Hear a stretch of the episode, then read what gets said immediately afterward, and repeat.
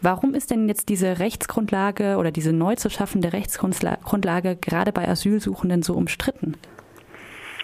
Naja, die Debatte hat sich meines Erachtens entwickelt aus äh, der Feststellung gerade äh, vieler süddeutscher Arbeitgeber von Klein- und Mittelbetrieben insbesondere, äh, dass Menschen ähm, kein Asyl bekommen haben, gar abgeschoben werden sollen nach einem längeren Aufenthalt.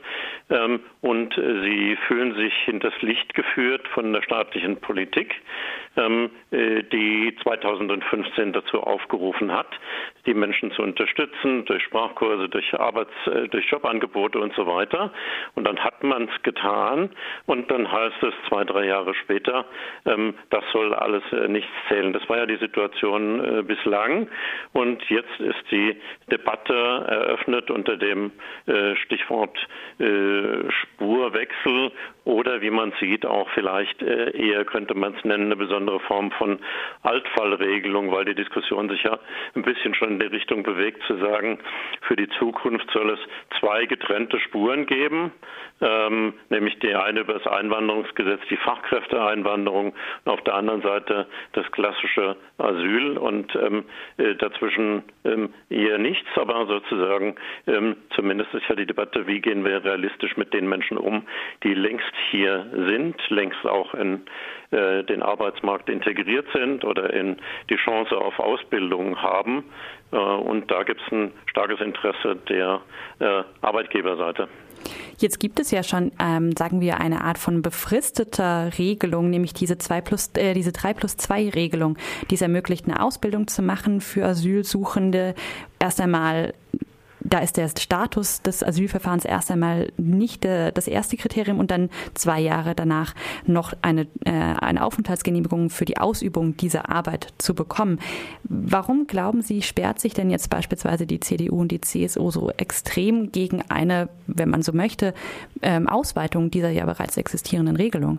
Naja, erstmal muss man sagen, die äh, bestehende Regelung funktioniert nun mal am schlechtesten gerade im CSU-Stammland Bayern, weil man sie dort mit administrativen Tricks über lange Zeit ins Leere laufen ließ und zusätzliche Hürden aufrichtete, Arbeitsverbote oder den jungen Leuten sagte, äh, wir sind doch schon dabei, die Abschiebung zu vollziehen und äh, äh, sie keine Aus die, dafür sorgte, dass die Ausbildungsverträge nicht zustande kamen. Also äh, das ist eine Politik, die zuvor ja erstmal aufgegeben werden müsste. Äh, Baden-Württemberg steht auch nur ein klein wenig besser nach. In anderen Bundesländern sind, äh, sind die Probleme äh, bei dieser 3 plus 2 Regelung ähm, geringer. Aber jetzt geht es ja um den Bereich nicht nur derjenigen, die in Ausbildungsverträgen sind, sondern es geht ja um Jobs generell. Und die Frage, die äh, aus der Unternehmerschaft ja gestellt wird, ähm, ist äh, die, sind es nicht äh, zumindest teilweise gerade die Leute, die wir demnächst ohnehin suchen würden? Und muss man da nicht mit dem Faktum, dass die nun mal da sind, umgehen? Ähm, die Wirtschaft ist an dem Punkt, im Moment habe ich das Gefühl, ähm, nicht einig. Man, es gibt unterschiedliche Stimmen. Es gibt unterschiedliche Stimmen sogar aus der CSU.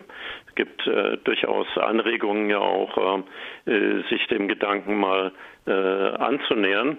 Ähm, also es ist Bewegung in die Sache äh, gekommen, aber meine Befürchtung ist ein bisschen, dass am Ende wieder mal ein politischer ähm, Kompromiss rauskommt, wo hinterher äh, wieder einige sagen, so wollten wir das eigentlich nicht und versuchen werden, äh, die in einer Regelung enthaltenen, möglicherweise ungeklärten Fragen nachträglich wieder auf, aufzuknüpfen. Also diese Vermutung habe ich besonders bei den Bayern immer, die ja diese 3 plus 2 Regelung auch im Grunde niemals gewollt haben und sie hintertreiben.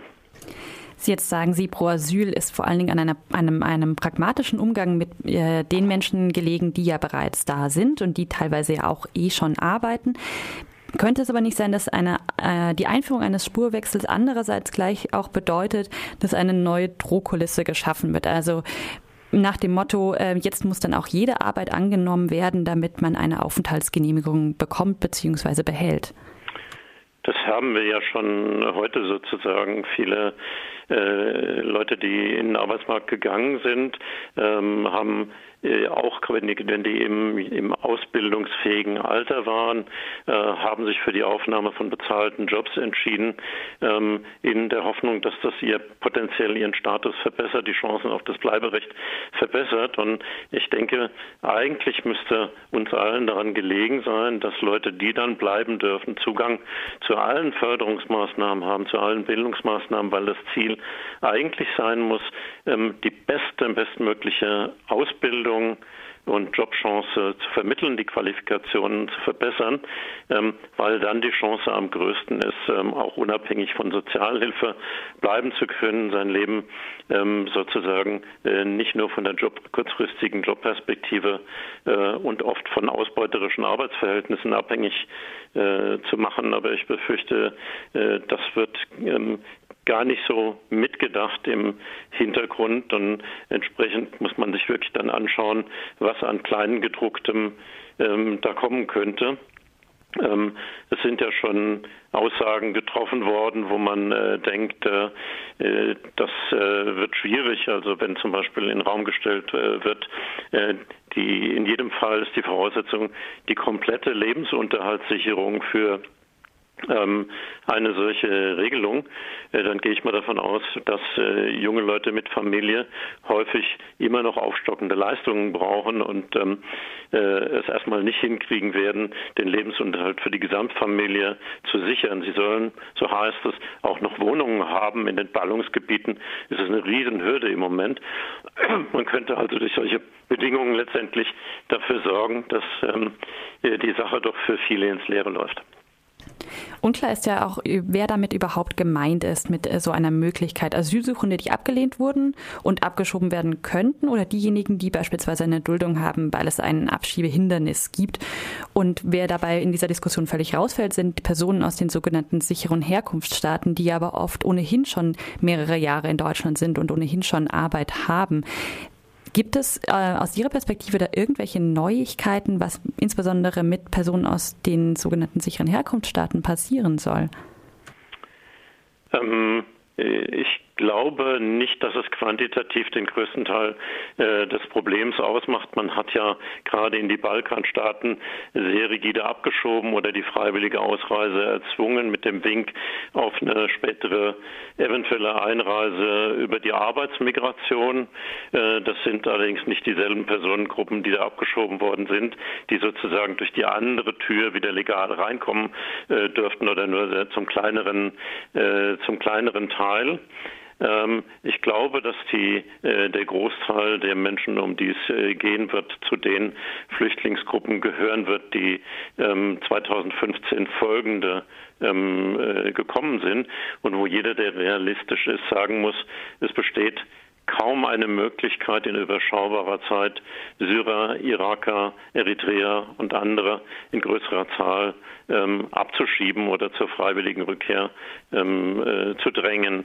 Und ich glaube, da muss man ähm, wirklich dann sehr pragmatisch ähm, äh, sein und nicht immer den Popanz von Seiten der Politik aufzubauen, ähm, zum Beispiel in Sachen Syrien so zu tun. Jetzt kommt der große Frieden und ähm, in ein paar Monaten ähm, werden wir nach Syrien abschieben können. Dann äh, sollten die Leute das zerstörte Land aufbauen. Das ist schlicht nicht realistisch. Da wird noch gekämpft. Ähm, wer ist der Garant für den Frieden? Und kann man den Leuten, die zum Teil jedenfalls vor dem Assad-Regime geflohen sind, zumuten, ähm, unter die Knote zurückzukehren. Ich meine nein, aber ähm, es ist sehr schwer in der Politik einfach dieses pragmatische Denken durchzusetzen und daraus die Gesetzgebung ähm, abzuleiten. Ich sag mal, wenn es den Druck der Unternehmen nicht gegeben hätte. Und es sind aus meiner Sicht eben nicht die immer etwas großmäuligen ja, oder in 2015 großmäulig gewesenen DAX-Unternehmen, sondern die Klein- und Mittelbetriebe in den beiden süddeutschen Bundesländern, ähm, die hier mal ihre Interessenlage schildern, äh, aber dabei ganz fair auch die ihrer Lehrlinge. Äh, wenn es diesen Druck nicht gäbe, dann wäre die Politik in der Debatte noch lange nicht so weit. Das sagt Bernd Mesewitsch von Pro Asyl zur Debatte um den sogenannten Spurwechsel. Vielen Dank für das Interview. Gern geschehen.